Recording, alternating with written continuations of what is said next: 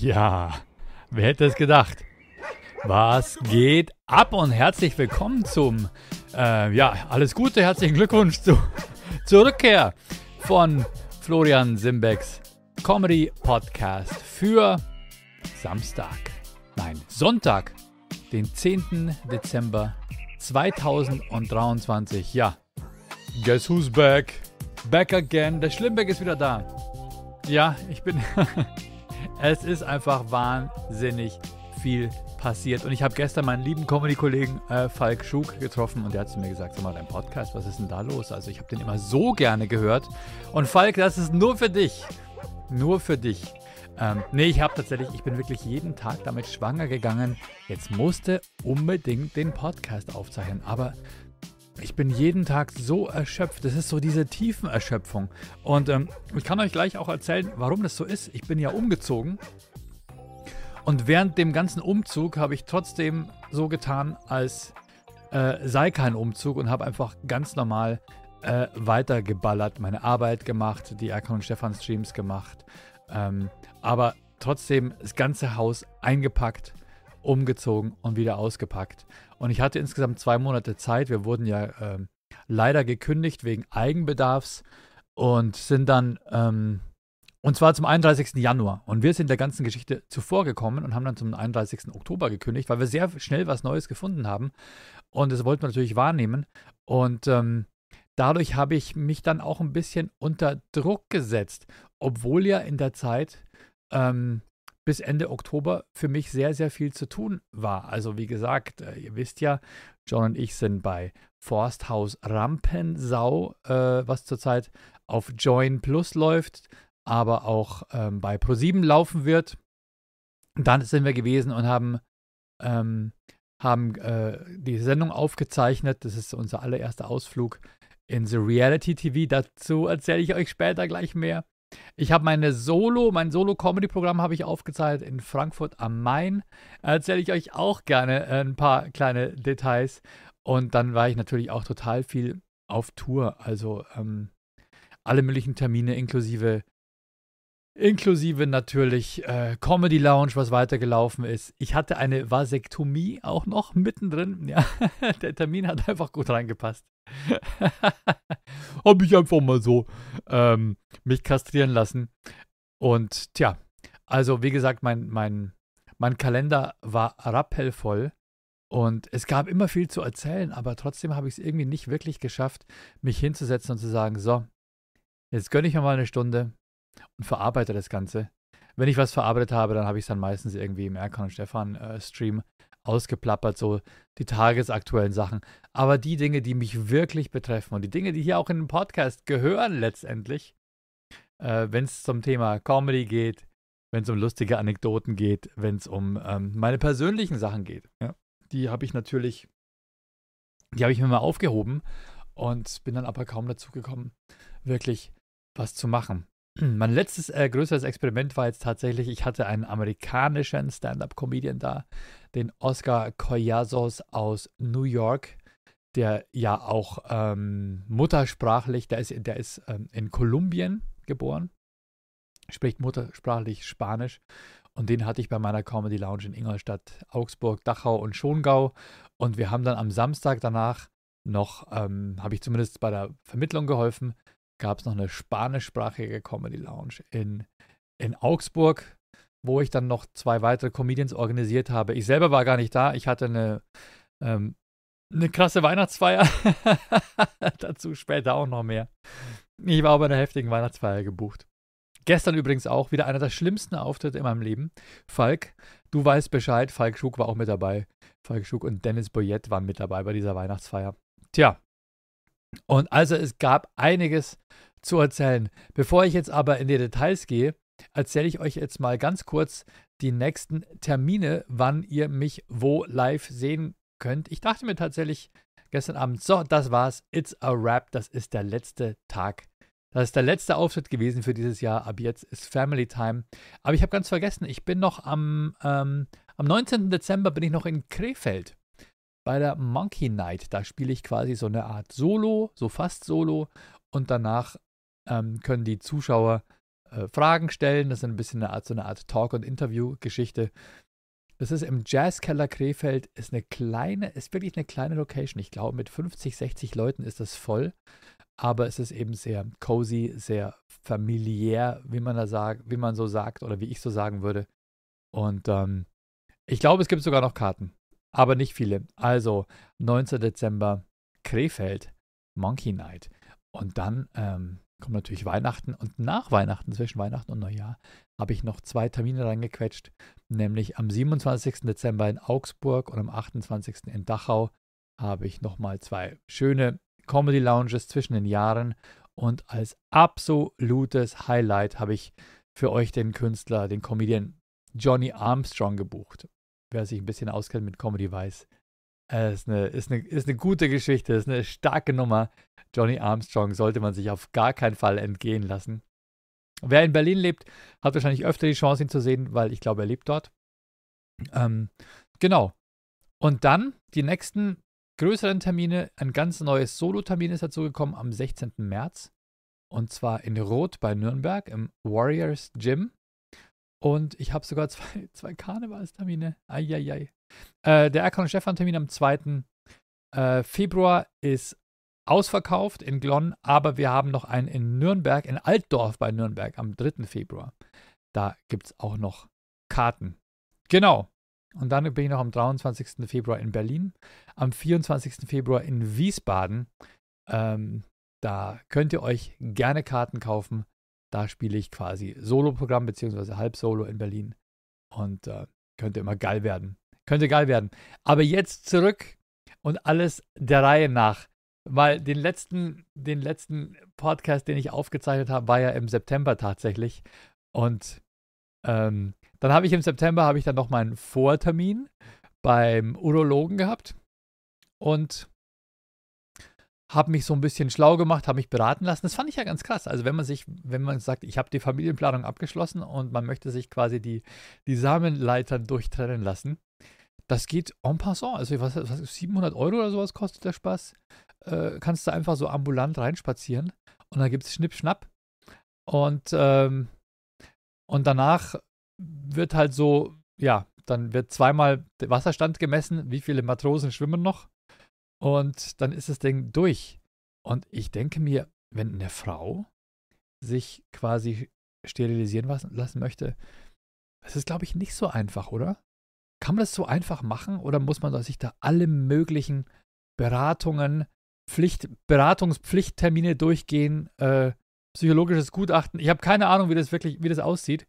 Aber ich habe öfter mal so von Frauen gelesen, von wegen, dass ihnen da schon viele Steine in den Weg gelegt werden. Und als Mann einfach reinspazieren, machen lassen. Äh, die Beratung ist eher so eine Art Information. Aber das war nix so von wegen, bist du dir wirklich sicher? Weißt du, was es für ein Schritt ist? Ähm, also alles super chillig. Also es war sogar, das Witzige war, ich dachte da, tatsächlich, das ist ein ja, es ist der, der, der, der Arzt, beziehungsweise die Ärztin, die das macht, äh, das ist dann schwierig mit dem Gendern, ne? Auf einmal verrät man schon die Pointen. Also ich dachte, der Arzt, der Urologe, der das vornimmt, ähm, ist halt ein Mann. Und ich konnte das auch anhand des Namens überhaupt nicht identifizieren.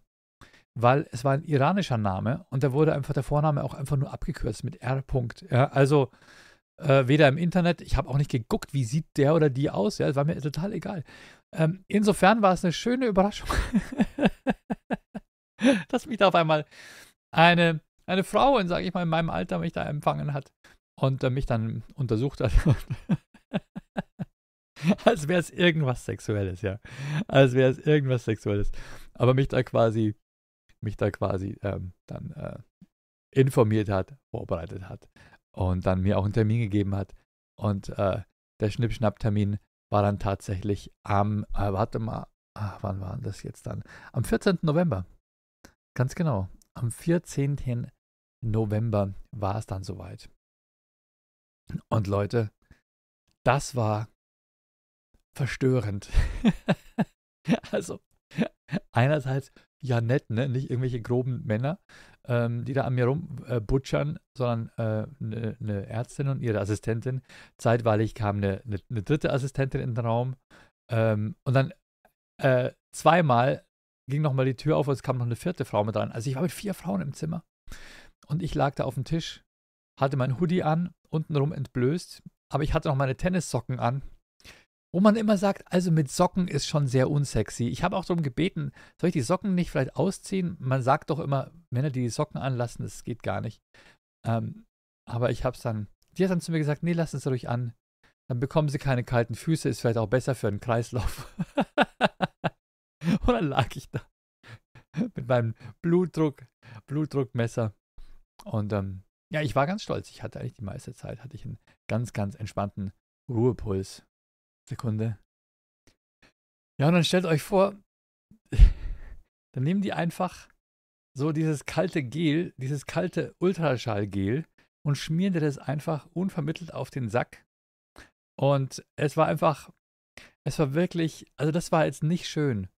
Und damit den beim Schnippeln, das ist wirklich so ein kleiner Schnitt, nur links und rechts, so ein mini kleiner, ähm, wie sagt man, so mikroinvasiver Eingriff, damit den beim Schnippeln nicht irgendwie was im, im Weg rumbaumelt, nehmen die einfach deinen Penis und ziehen den an der Vorhaut, solange es, solange es geht, nach oben und kleben dir den quasi dann mit so, mit so einem Pflaster ungefähr auf Höhe Bauchnabel fest.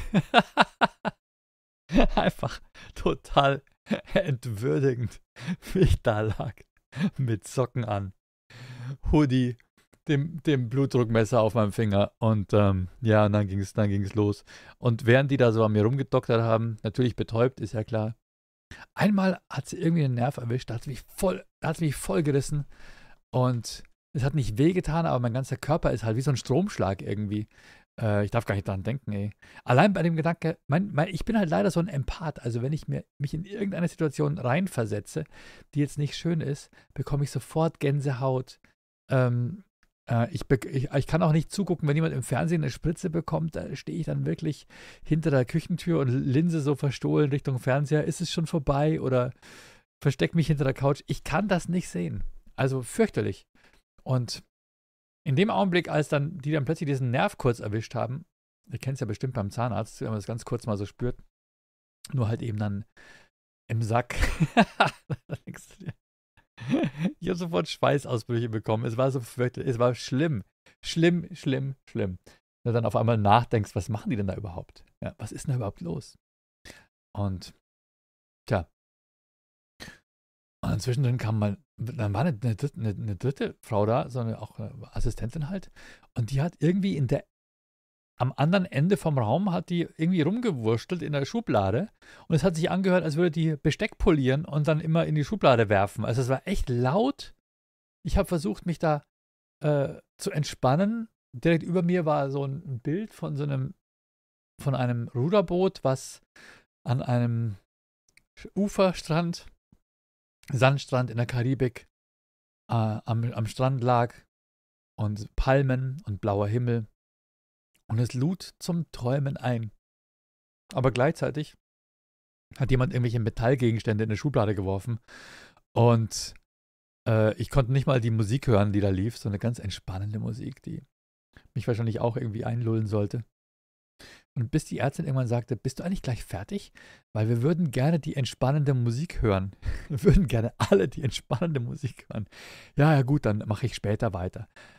Und dann ging die Tür auf und es kam die vierte Person rein. Vier Frauen im Raum.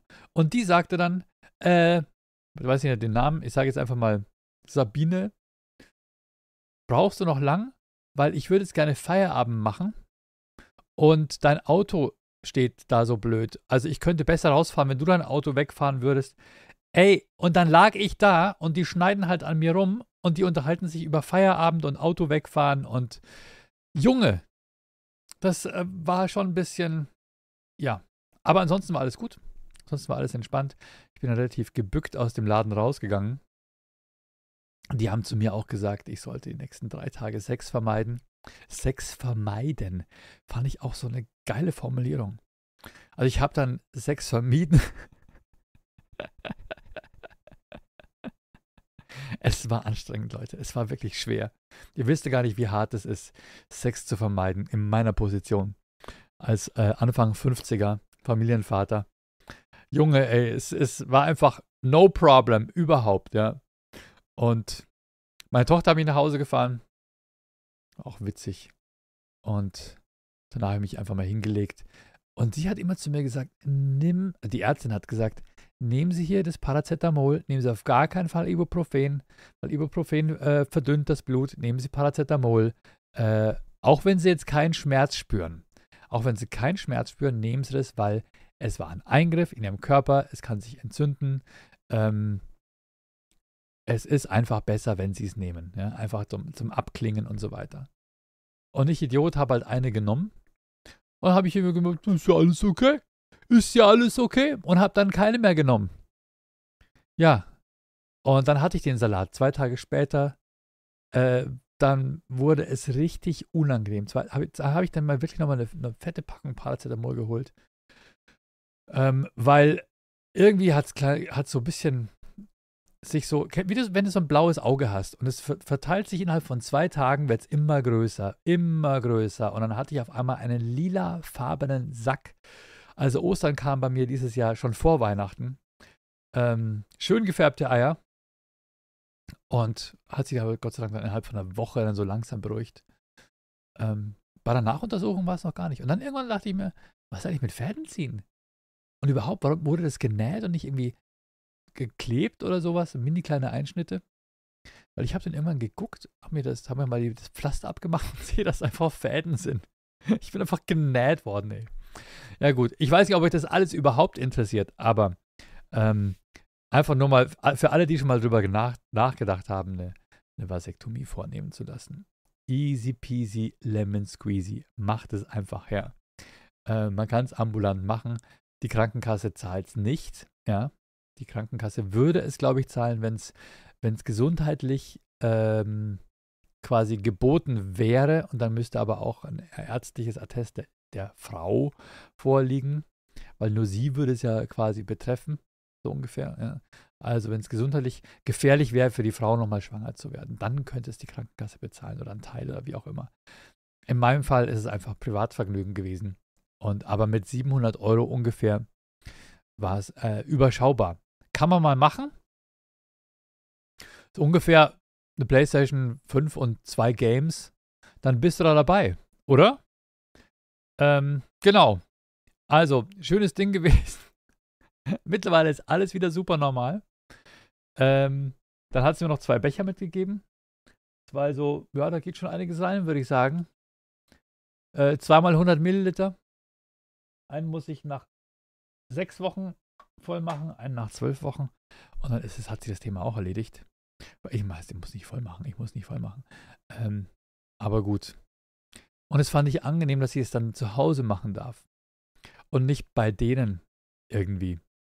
Ich glaube, das sind immer diese, das sind immer die blödsten Geschichten, die, die typischen Comedy-Tropes, oder? Von wegen, ja, ich musste im, äh, ich musste dann beim Urologen, musste ich dann eine, eine Samen-Spermaprobe abgeben.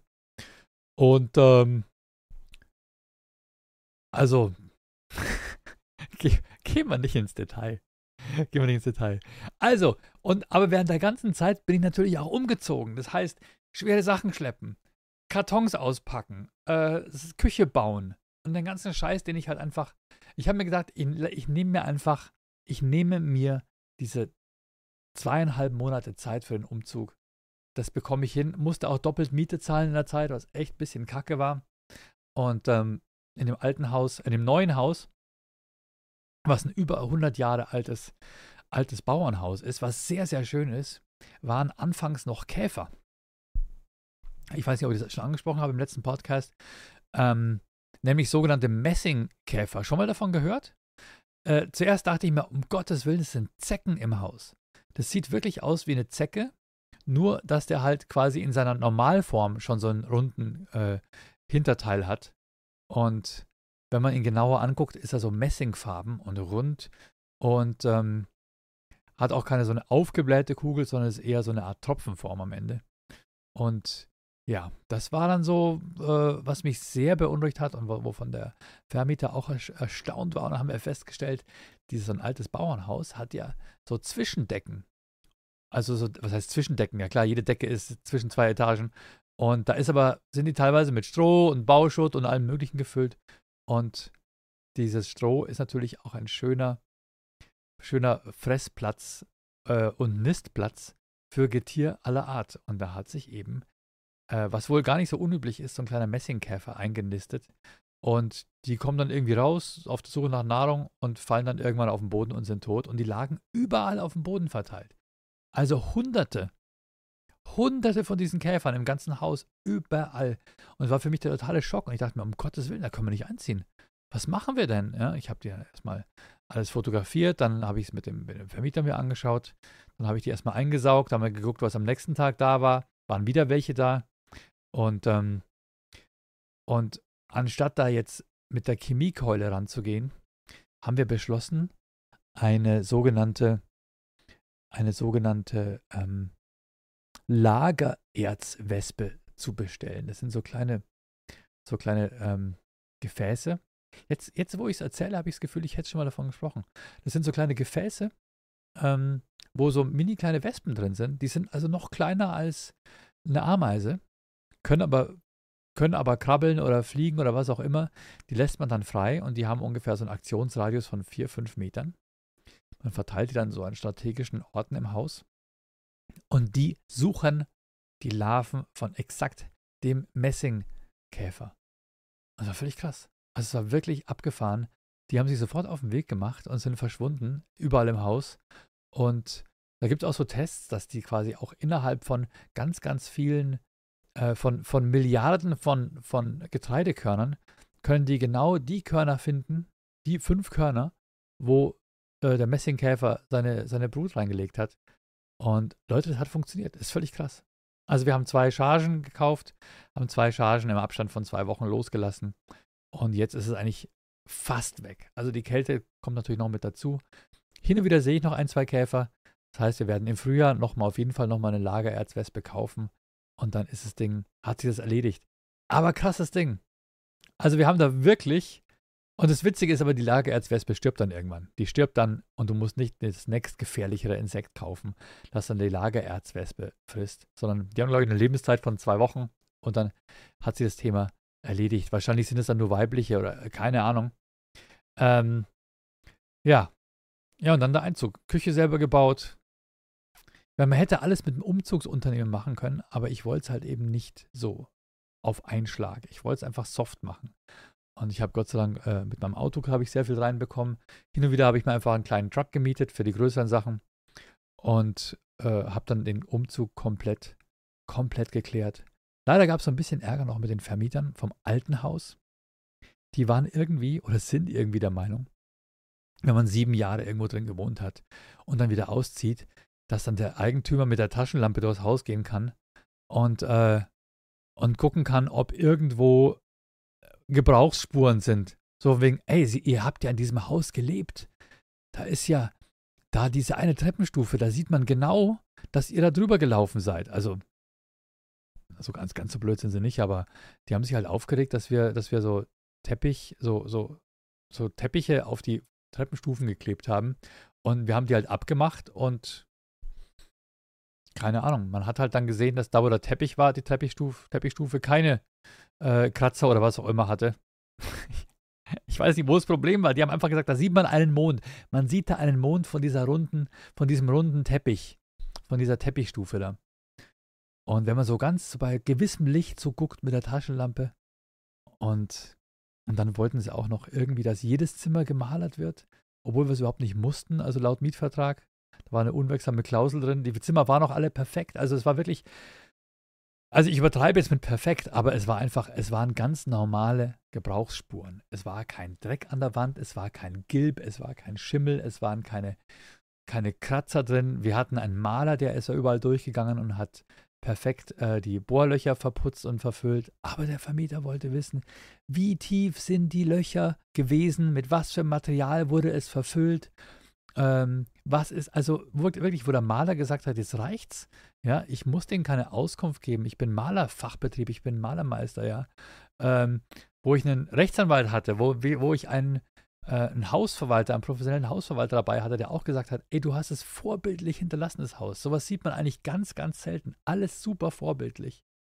Und die haben ein Geschiss gemacht. Das ist so diese, das ist so eine, diese blöde Haltung, die in Deutschland immer noch vorherrscht. Wer Immobilien besitzt, ist oben und wer keine besitzt und Mieter ist, ist unten. So eine Art Gutsherrenart.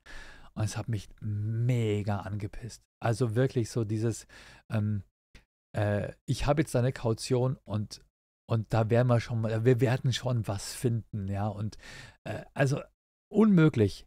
Haben auch zu mir gesagt, was haben sie gesagt? Ähm, die haben so einen blöden Begriff verwendet, der mich echt geärgert hat. In einem desolaten Gesamtzustand.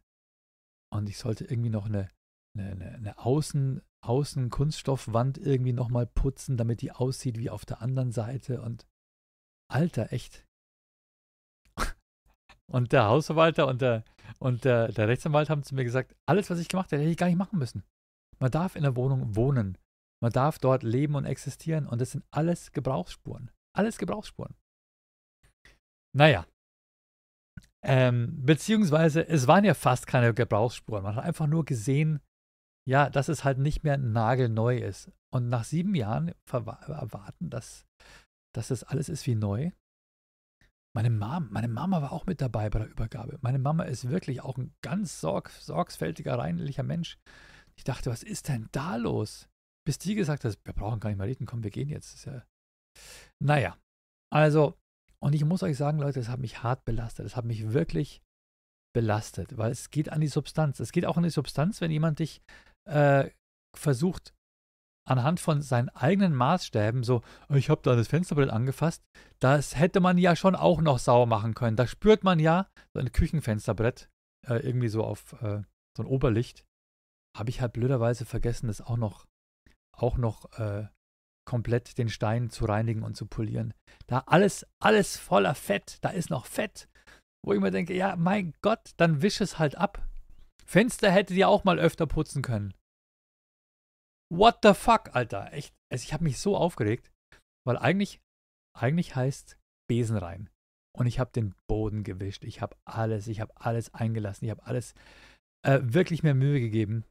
Ähm, selbst die, selbst die, die Fenster aufgemacht, die Fensterrahmen, innen alles blitzeblank sauber gemacht, wo sie auch so Zeug ablagert. Ähm, also es war mehr als Besen rein. Und trotzdem kam so eine charakterliche Wertung von meiner Person. Äh, so, so blöd, einfach so, so knappig, so, aha, äh, ja, gut, ah ja, so sind die also. Boah, also unverschämt. So, und jetzt bin ich los. Jetzt äh, habe ich es erzählt. Also es hat mich tierisch aufgeregt. Habe mich tierisch aufgeregt. Da wird mit Sicherheit noch was kommen. Mein Gott, dann bekomme ich halt nicht die ganze Kaution zurück. Aber, ähm, aber einfach ärgerlich. Und halt, wie gesagt, belastend, weil es geht an die Substanz. Es geht schon so irgendwie, oder? Ähm, so habe ich mich auf jeden Fall gefühlt. Und dann hatte ich dann quasi bis Ende, bis Ende Oktober äh, bin ich dann ausgezogen. Genau, mit Sack und Pack, mit Familie, mit zwei Kindern, Frau und Hund. Hatte dann am Tag nach der Übergabe, am 1. November, hatte ich nochmal, hatte ich einen Auftritt an der Lüneburger Heide. Tja, war ich wieder voll auf Tour. Äh, alle möglichen Termine danach, äh, dann nochmal zwei Erkan und Stefan Auftritte und in dieser ganzen Zeit ständig mit Rechtsanwalt hin und her und hier nochmal Nachbesserungsfrist und nochmal Rechtsanwalt und dann, ähm, ja, also was eine Scheiße. Ich weiß nicht, wie es euch geht, aber habt ihr auch schon mal so, so so Höllenübergaben gehabt von, von Auszug und Umzug? Oder vielleicht seid ihr auf der anderen Seite als Vermieter tätig gewesen und habt fürchterliche Mieter gehabt. Und ähm, naja, ich sehe mich jetzt irgendwie nicht als fürchterlichen Mieter. Wir waren leise, ja. Die Kids sind nie, nie irgendwie äh, die Treppe runtergelaufen und haben die, die, haben die Hände an der Wand. Es waren auch keine Spuren um die Lichtschalter drumherum. Weißt du, was ich meine? Ähm, also wir haben das Haus wirklich in einem vorbildlichen Zustand nach meinen Ansprüchen ähm, hinterlassen. Ich wäre als Mieter, wäre ich sofort, ohne mit der Wimper zu zucken, eingezogen in dieses Haus, so wie wir das hinterlassen haben. Und was mich halt so nervt, ist, dass ich halt ganz genau weiß, dass solche Leute dann hingehen und sagen, ah ja, äh, die haben es halt, wie die ausgezogen sind, um Gottes Willen. Um Gottes Willen. Wie die Wilden. Weißt du, dieses ehrrührige, rufmordende, einfach nur Maul aufreißen wollen und glauben, ihre eigenen Ansprüche und ihre eigenen Maßstäbe müssen irgendwie für alle gelten. Ähm, weiß ich halt einfach ganz genau. Und jetzt komme ich dem zuvor und reiße dir selber das Maul auf. Ganz genau. Ist mir scheißegal, Leute. So, äh, was ich aber auch hatte in diesem ganzen Umzugsstress, ist, ich habe mein Soloprogramm aufgezeichnet. Ja, Mann. Ich war am 5. Oktober in Frankfurt und habe es endlich in den Kasten bekommen. Matthias Hayes war mit dabei, hat das ganze Ding organisiert.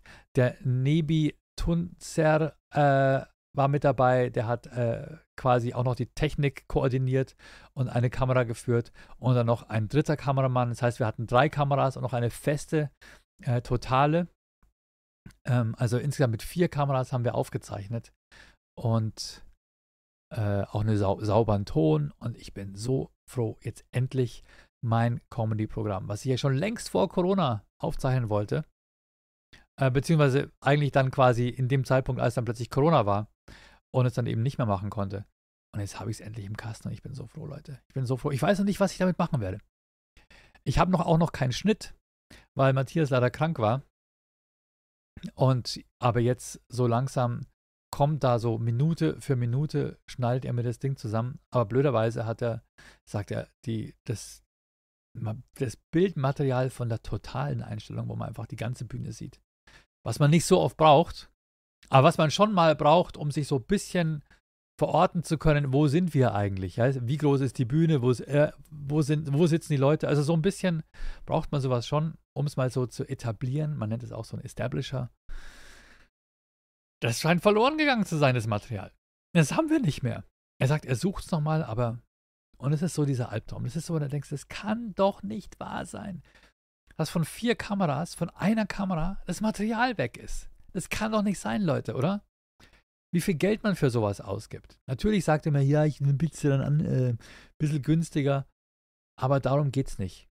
Darum geht's nicht, weil eigentlich müsste man sagen, das ganze Ding ist nicht verwendbar. Ja. Oder halt nur für Reels oder sowas. Aber nicht für ein professionelles Special, was man einem Streamer anbieten kann. Also, es ist, äh, ja. Aber gut, da bekomme ich doch meine Kaution zurück. Nee. Also, ärgerlich, ärgerlich, ärgerlich. Wir gucken mal, was dabei rauskommt. Und ähm, äh, ich hoffe, dass es dann bald geschnitten wird und dass ich es dann vielleicht im kommenden Frühjahr auch releasen kann. Ich weiß nur noch nicht wo. Ich weiß nur noch nicht wo ob es vielleicht so quasi, ob ich es versuche auf Amazon Prime oder Netflix oder einfach nur auf YouTube oder ob ich meinen eigenen, meinen eigenen Stream einrichte oder die Download. Aber ich glaube, in dem Augenblick, wo man es nicht umsonst anbietet, hat man schon wieder das Problem, dass es, äh, die, dass es die Leute dann gar nicht gucken. Und eigentlich soll es doch einfach nur ein Promotion-Tool sein. Eigentlich sollen es doch nur die Leute gucken können und sagen, ach, guck mal. Ach, guck mal, den gibt's auch. Das ist ja gar nicht so schlecht, was der da macht. Jo, dann nach der Aufzeichnung in Frankfurt war ich noch, war ich in Castellaun, ja, bei einer Show, die hieß Quatsch mit Soße, war ich eingeladen. Ähm, es war wieder mal so eine abgefuckte Show. Es war so eine Show, wo du denkst, okay, wir machen hier alles Stand-up, oder? Und da steht dann einer da im Kostüm, komplett verkleidet, als irgendein so Charakter und erzählt Witze. Wo ich mir denke, wo bin ich hier? War Gott sei Dank ganz witzig, so für die Herrschaften, die da waren, aber es ist halt, da sehe ich mich halt nicht, ja. Da sehe ich mich halt nicht. Wenn einer so im, äh, im, im, im, im Landwirtskostüm irgendwie Sprüche raushaut, die von die 2011 schon, naja, ähm, das fand ich so ein bisschen komisch. Äh, waren alle ganz nett, aber Alter, das ist nicht Stand-up. Es ist nicht Stand-up. Das ist eher so Karnevalsveranstaltung. Ja. Äh, da denkst du gleich, jetzt kommen gleich nur die Funkenmariechen rein und, und tanzen irgendwas. Und äh, dann wieder das nächste, der nächste Ausreißer in der ganzen Geschichte war, äh, in, in Burghausen war ich mal wieder, lange nicht mehr in Burghausen gewesen. Endlich mal wieder Comedy-Nacht des Grauens, beziehungsweise, äh, ja, beziehungsweise, es heißt nicht mehr Comedy-Nacht des Grauens. Die Location heißt Kabarett, Kabarett des Grauens und die haben die Show einfach umbenannt. Einfach umbenannt. Das heißt jetzt Comedy im Kabarett oder Comedy, äh, Comedy, keine Ahnung, aber nicht mehr des Grauens. Und das fand ich gerade so witzig. Fand ich gerade so witzig. Aber es war sowas von gesteckt voll. Die Leute hatten so Bock. Habe mich so gefreut, wieder mit dabei zu sein. Aber halt, ähm, ja, Liedermacher und äh, Kabarettist und ich, äh, oder Kabarettistin und ich, äh, wo man sich als Stand-Upper dann doch so ein bisschen verloren sieht. Ja. Oh, es war, ich habe nur moderiert. Es kam noch, ähm, ich habe natürlich auch Stand-up gemacht, aber es, genau, es war noch, es war ein Comedy-Kabarettist, eine Kabarettistin und ein Liedermacher. Und ja, ich verstehe es nicht. Ich bin einfach ein Comedian. Ich pack das nicht. Ich, ja. Na gut. Na gut. Aber Arbeit ist Arbeit. Dann äh, in der Lüneburger Heide, schöne Comedy-Show. Ich bin ja nur am Motzen. Ich bin ja nur am Motzen. Äh, hey Comedy on Tour. Ganz, ganz toll, wenn ihr in der Lüneburger Heide seid. Äh, Egestorf. Äh, einmal im Monat machen die dort eine Comedy-Show. Hey Comedy heißt das ganze Ding. Auf jeden Fall hingehen. Als wir da waren, äh, war es das allererste Mal. Und das ist so leider ein bisschen so mein Schicksal. Die nehmen halt die Jungs und Mädels, die halt schon länger mit dabei sind, wo sie wissen, die schaffen es auf jeden Fall ähm, bei der Opening Night das Publikum zu überzeugen, aufgrund von Erfahrung und gut und bla bla bla. Und dann bist du halt immer auf so einer Veranstaltung, wo du denkst, ach ja, ihr macht das hier alle zum ersten Mal. So wie die Tische stehen, so wie die Leute sitzen, so wie das Licht ist, so wie die Bühne aufgebaut ist. Das kann doch nichts werden. Äh, es sind so viele Faktoren, die man wissen muss, wenn man eine Comedy-Show macht. Es geht nicht einfach so. Beziehungsweise, ich frage euch mal, wenn du auf die Bühne guckst und rechts von der Bühne ist eine Tür, die offen ist und dahinter ist es taghell und da ist es Backstage und es ist eine Glastür, dann wirst du doch eigentlich, wird dein Blick doch immer abgelenkt, weil du auf diese Glastür guckst, oder? Gleichzeitig war der Raum viel zu hell und die Leute saßen viel zu weit von der Bühne weg an Tischen, wo sie die einen die Bühne sehen konnten und die anderen mit dem Rücken zur Bühne. Und dann haben wir gefragt, wieso habt ihr die Tische nicht seitlich gestellt? Ja, dann müssten ja alle ihre Köpfe zur Seite drehen. Ja, dann, dann, dann drehen sie halt den ganzen Stuhl zur Seite und gucken. Aber dass die einen mit dem Rücken zur Bühne sitzen, also es war. Ja, dann konnten die einen halt gerade sehen und die anderen mussten sich halt komplett von ihrem Tisch wegdrehen, von ihren Leuten, mit denen sie sich gemeinsam hingesetzt haben. Also es war echt extrem schwer, extrem schwierig. Und da verfluche ich es immer, quasi ähm, immer für Experimente gebucht zu werden. Naja. Und dann war ich am, habe ich am 9. November nochmal eine Bühne. Ich habe tatsächlich mal meine Open Stage mitgemacht, mal seit langer Zeit mal wieder bei uns in der Region. Und ich dachte mir, okay, Open Stage. Ich fahre da 15 Minuten hin. Die haben mich gefragt, ob ich mitmache. Ich habe, habe gesagt, sehr gerne, aber es ist auf einer Bühne und ich weiß, ich bin hier in der, in der Region ein bisschen prominent. Tut mir einen Gefallen. Macht nicht Facebook-Werbung, dass ich komme. Ja, weil ich lebe eigentlich davon, dass man zu meinen Shows geht und Eintritt bezahlt. Das ist mein Beruf. Ich, das ist nicht irgendwie mein Hobby. Ja. Und wer mich sehen möchte, der kann zu meiner Comedy Lounge nach Ingolstadt gehen und kann dann dort Eintritt bezahlen. Aber nicht irgendwie jetzt dann so, ach cool, da komme ich ja umsonst. Da, da, da, da kostet es was, da bekomme ich es umsonst, gehe ich dort rein, wo es umsonst ist. Und die machen Werbung dafür. Und habe ich gesagt, aber bitte nicht mich ankündigen. Open Mic ist für mich unangekündigt. Und auch wenn ihr denkt, ich bin jetzt irgendwie ein bisschen ein bekannterer Act, tut mir einen Gefallen, keine Ankündigung. Haben sie auch gemacht. Und dann kurz bevor ich auf die Bühne kam, hat er gesagt, ja, der nächste Künstler, den habe ich gefragt, ob ich ihn ankündigen darf. Hat er gesagt, nee, das möchte er nicht. Und deswegen soll er sich jetzt selber ankündigen. So, von wegen, welchen Teil von nicht ankündigen hast du nicht verstanden? Sag mich halt an, äh, wenn ich auf die Bühne komme, oder? Sag halt, wie ich heiß, wenn ich auf die Bühne komme. Es ging doch darum, nicht im Vorfeld ankündigen und, und Leute quasi da. Ach. Ihr wisst, was ich meine, oder? Versteht ihr so ein bisschen, was ich meine? Es ist doch nicht meine Aufgabe, äh, mit meiner Bekanntheit jemanden den Laden voll zu machen. Ob ich es überhaupt voll bekomme, ist ja dahingestellt. Aber die Leute wollen halt immer mit mir werben äh, was dann aber oft gar nicht so wirklich äh, funktioniert. Und äh, keine Ahnung. Also ich sage immer offen, vor allem es ist echt so, und es ist, äh, da geht, da, da, da stimme ich auch mit vielen, vielen Comedy-Veranstaltern überein. Wenn ich eine Show habe, die Eintritt kostet, und es kommt ein Künstler zu mir und ich zahle ihm Gage. Und dann tritt er bei mir auf. Und die Leute sagen, ach guck mal, da spielt er am Dienstag in der Comedy Lounge, was kostet das? 21 Euro? Ah, okay. Ach, guck mal, am Montag ist er ja auch schon in der Stadt und ist bei einer offenen Bühne. Äh, da kostet es nichts. Dann gehen die dahin. Und es ist echt brutal für Comedy-Veranstalter. Äh, das heißt, du gehst zu einer offenen Bühne, du sagst nicht, dass du in der Stadt bist, äh, du trittst da auf, die Leute sagen, oh krass, das ist ja cool. Hin und wieder kommen da offenbar auch bekannte Comedians hin. Äh, das ist eine tolle Überraschung. Da kann man ja auch mal hingehen. Ja, das ist ja, das ist dann irgendwie, sage ich mal, so ein Ass im Ärmel von einer Open Stage, dass hin und wieder einfach auch bekannte Comedians dort auftreten. Super cool. Wenn die aber Werbung machen, schränken die sich ja selber schon ein, damit, dass sie dann in Zukunft immer sagen müssen, wer kommt, weil die Leute es wissen wollen. Punkt 1. Punkt 2 ist, sie kannibalisieren damit die andere Show, wo der Comedian Geld verdienen würde. Solche Shows gehen auf einmal dann baden, weil keiner mehr hingeht.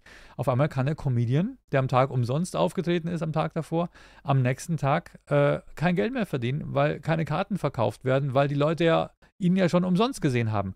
Was bleibt dem Comedian übrig? Nicht mehr zur offenen Bühne zu gehen, oder zu sagen, ich komme gern zu euch, aber mach bitte keine Werbung mit mir, ja, weil es ist eine offene Bühne, kostet keinen Eintritt.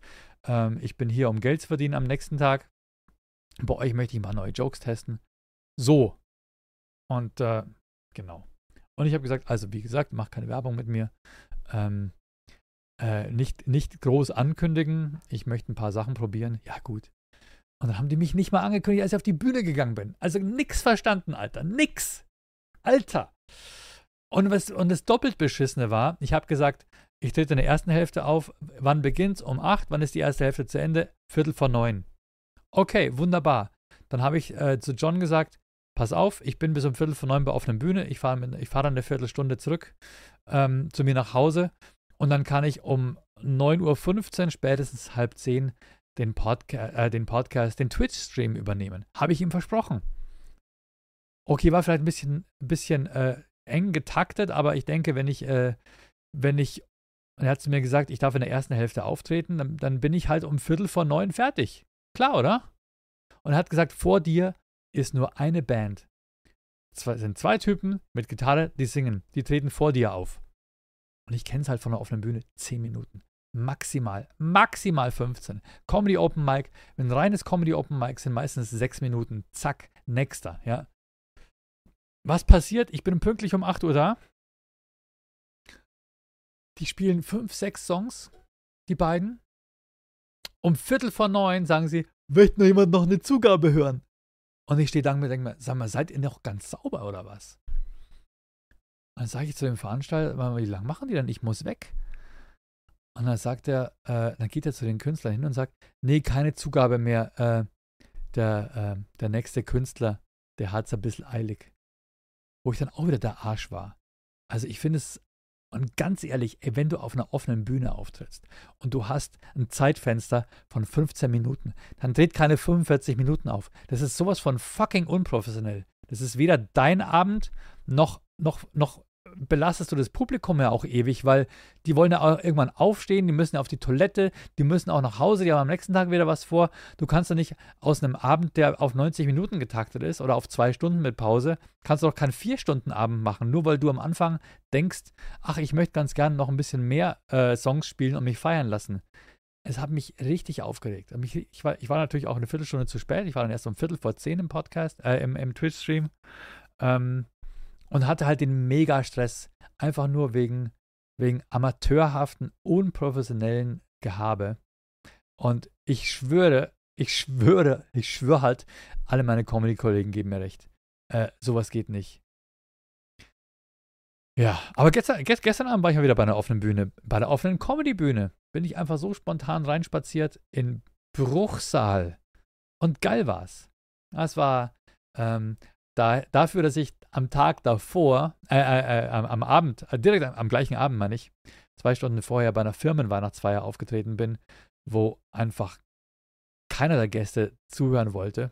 Oder zumindest, zumindest war es so geplant, dass den Leuten von der Firma, die feiern wollten und quatschen und Spaß haben und sich wegballern wollten zur Weihnachtsfeier, nicht gesagt wurde, dass da drei Comedians gebucht sind, die, ähm, ja, die insgesamt ungefähr 60 Minuten Comedy zusammen machen.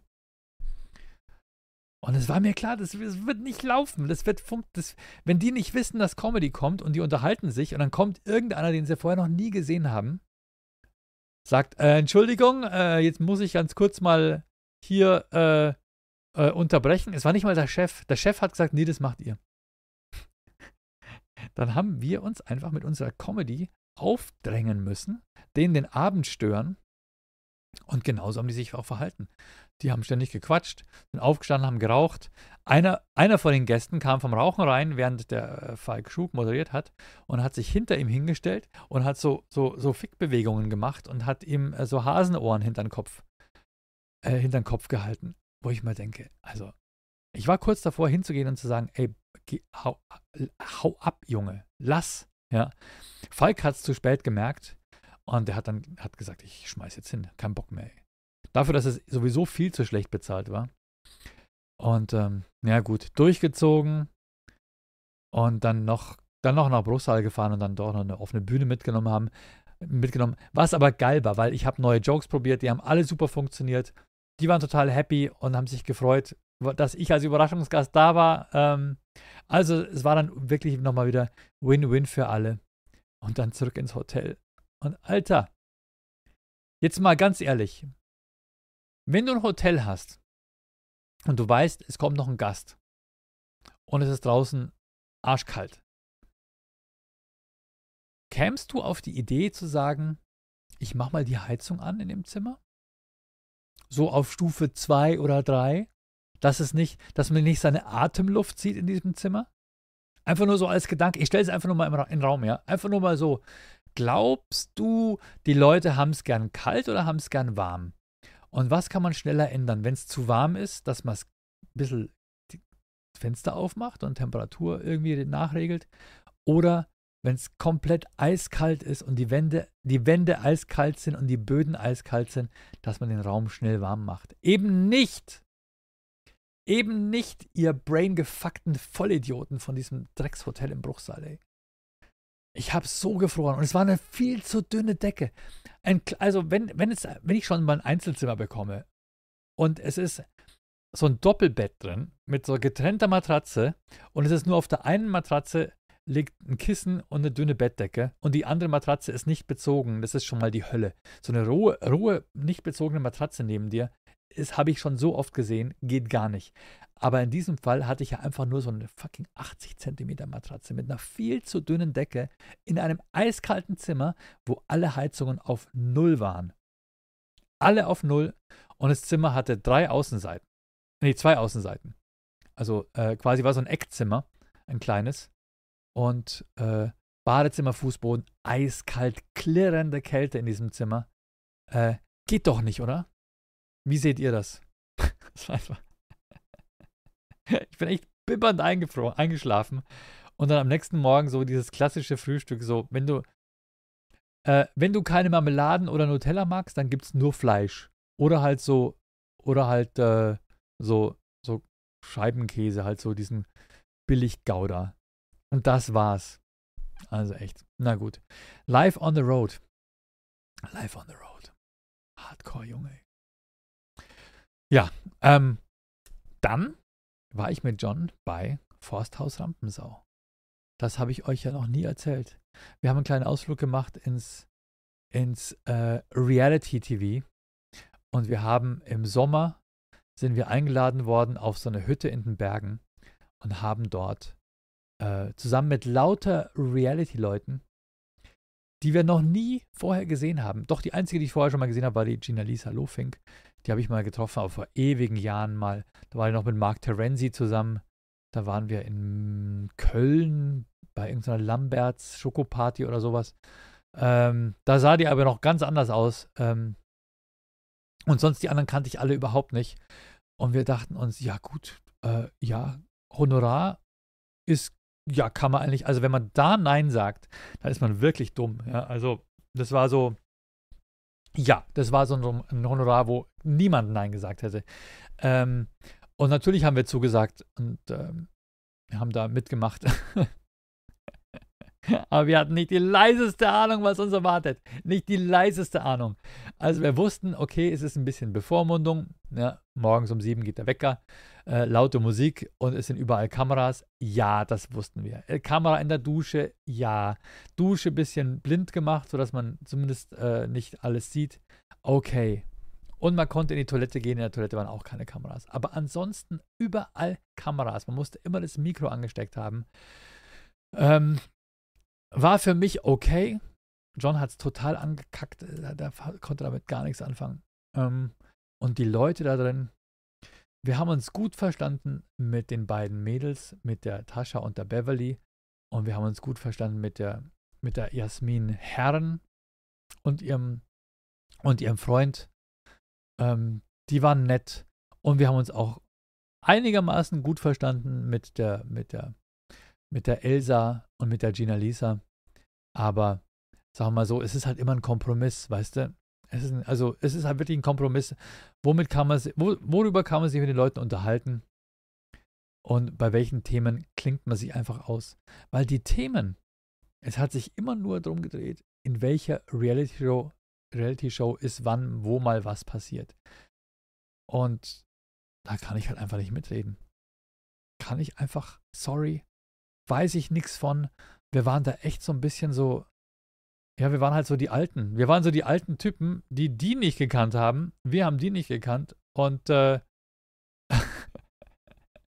das war so, ich habe mir einfach nur, damit mir nicht langweilig wird, habe ich mir einen Zauberwürfel mitgenommen. Und ich habe den da so vor mich hingedreht. Und dann kam dieses eine Mädel zu mir und hat gesagt, ey, kannst du mir erklären, wie der Zauberwürfel funktioniert?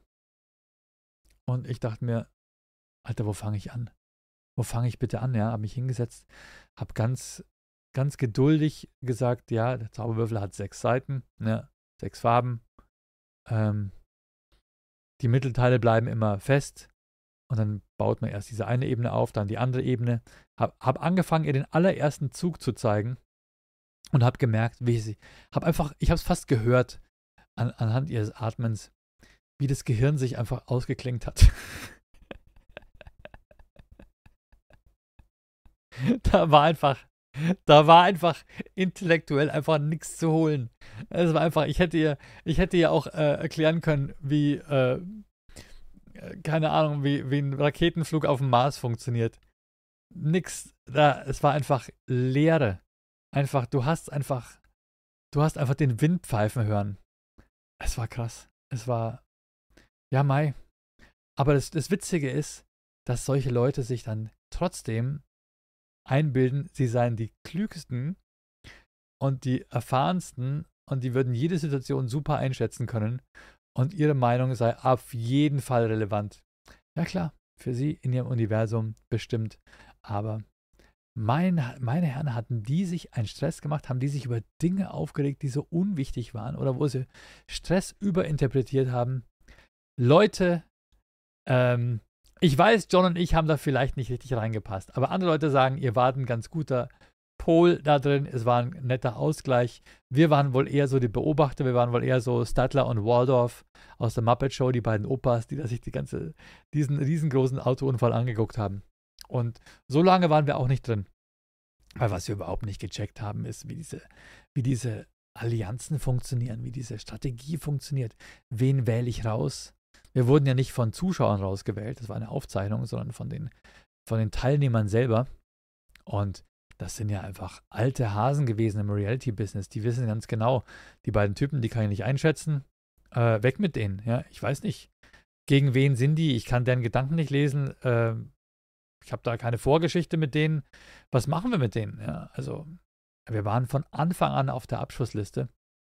Und wir dachten, ja, wenn man nett ist, wenn man nett ist und sich mit allen gut versteht, dann was soll schon passieren?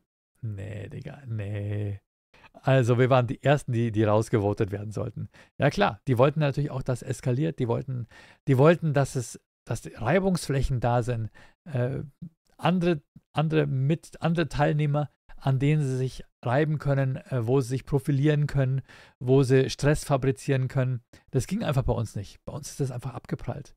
Und in dem Fall waren wir da vielleicht ein kleines bisschen nicht am richtigen Fleck, was es angeht. Aber ich muss sagen, es war sehr interessant.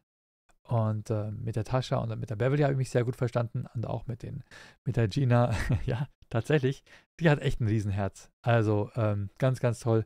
Und auch die Elsa, äh, die Germany Next Topmodel Elsa, habe ich im Nachhinein erfahren, dass sie da wohl mal mitgemacht hat. Ähm, extrem laut, ähm, extrem fun und frech, äh, aber halt irgendwo auch reality-mäßig, sage ich mal. Oder zumindest vom, vom Alter her. Vom Alter her ähm, hat sie sich schon einfach zu leicht aus der Ruhe bringen lassen, hart eskaliert und äh, hat sich dann auch hinreißen lassen zu Dingen, die nicht in Ordnung waren.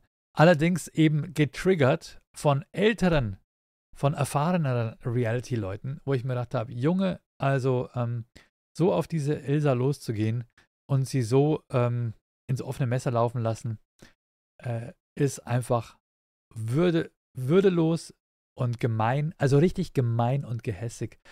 Und da hat man gemerkt, der Typ, der das gemacht hat, der war einfach nur neidisch, weil so viel Frau wie sie ist, kann er nie sein. Das hat man gleich gemerkt, äh, was ihn wurmt und was ihn frustet. Und dementsprechend hat er sich auch die ganze Zeit verhalten. Naja, ähm, abgesehen davon, war es eine spannende Erfahrung, Leute. Spannende Erfahrung.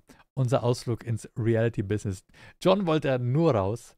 Ich hätte es mir gerne noch ein bisschen länger angeguckt, aber irgendwann waren wir raus und es war dann auch, war dann auch ganz gut so. Ja, aber ihr könnt es euch angucken. Schaut es euch an auf, ähm, auf äh, Join Plus, da kann man es gucken. Und wir gucken es auch äh, als Erkon und Stefan heute Abend in unserem Twitch-Stream. Ja, wir werden darauf reacten auf jeden Fall. Und ähm, was noch passieren wird, ist, es wird dann irgendwann, glaube ich, Anfang Januar wird es auch auf Pro7 ausgestrahlt. Ja. Eieiei. Witzigerweise, und das jetzt zum Schluss als Anekdote noch, haben die, die Reality-Mädels äh, haben zu uns gesagt, Jungs, was ihr machen müsst, wenn es euch ausgestrahlt wird, macht eure Instagram-Profile zu. Ja? Macht nur auf Anfrage. Keiner kann euer Profil sehen. Sie müssen eine Freundschaftsanfrage machen. Und ich dachte mir, ja, aber wenn jetzt jemand eine Freundschaftsanfrage bei meinem Profil macht, dann ist es da noch eine extra Hürde. Ja, ja, ja, ja, ja, aber die wollen ja dein Profil sehen, die wollen ja was sehen von dir, die wollen ja deine Fotos sehen und so weiter. Also, mach's zu, die machen dann eine Anfrage und dann hast du die als Follower. Weil wenn die einfach nur draufgehen und dir sich die Bilder angucken, dann folgen die ja eventuell nicht. und ich so, ah, okay, das klingt ja voll interessant. Ähm, hab dann auch, kurz bevor es ausgestrahlt wurde, mein Instagram-Profil zugemacht auf nur Follower. und hab dann so am ersten Tag so die Anfragen gezählt. Und es waren vielleicht so, vielleicht insgesamt so 40, 50. Und ich frage den John so, ähm, und äh, wie viele wie viel neue Follower hast du auf deinem Instagram? Und er sagt, ich habe es nicht zugemacht, ich habe jetzt schon über 300. und ich sofort wieder aufgemacht. Sofort wieder aufgemacht. ja klar, ich bin ja blöd. Natürlich, wenn ich auf ein Profil gehe von einem Mädel, wo ich einfach nur gucken möchte, wie sieht die aus, gibt es irgendwelche sexy Fotos äh, oder keine Ahnung, ja, ähm, dann, dann, da gehen natürlich hunderte von Leuten drauf. Hunderte, tausende vielleicht, klicken da drauf und schauen, ob sie vielleicht irgendwo ein bisschen Haut sehen. Und natürlich funktioniert das dann, wenn Sie eine Anfrage stellen müssen. Klar, dann wird die Anfrage beantwortet. Oh, ich darf gucken. Ja, hallo. Wow, im Inner Circle. Ich bin im Circle of Trust. Aber bei einem Typen wie mir, wo sie nicht mal wissen, dass hinter der, der, der hinter der äh, Privatanfrage auch Content ist mit Videos und Reels, ähm, dass das nicht funktioniert, hätte ich mir eigentlich echt denken können. Dass da keiner auf mein Profil geht und anfragt anfragt. Naja, jetzt habe ich es aufgemacht, jetzt bekomme ich zumindest ein paar Follower, eine Hürde weniger. Und ich weiß nicht, ob ihr mir auf Instagram oder ähm, sogar TikTok oder YouTube folgt. Ähm, ich poste zweimal die Woche ein, äh, ein Comedy Reel, äh, übrigens auch immer echt nur A-Material, jetzt nicht irgendwie so, so Crowdwork, wo ich mit dem Publikum spreche, sondern echtes Zeug. Ähm, könnt ihr euch gerne mal ein bisschen meine Comedy reinziehen und äh, besucht mich bei meinen Comedy Live-Shows, wenn ich unterwegs bin.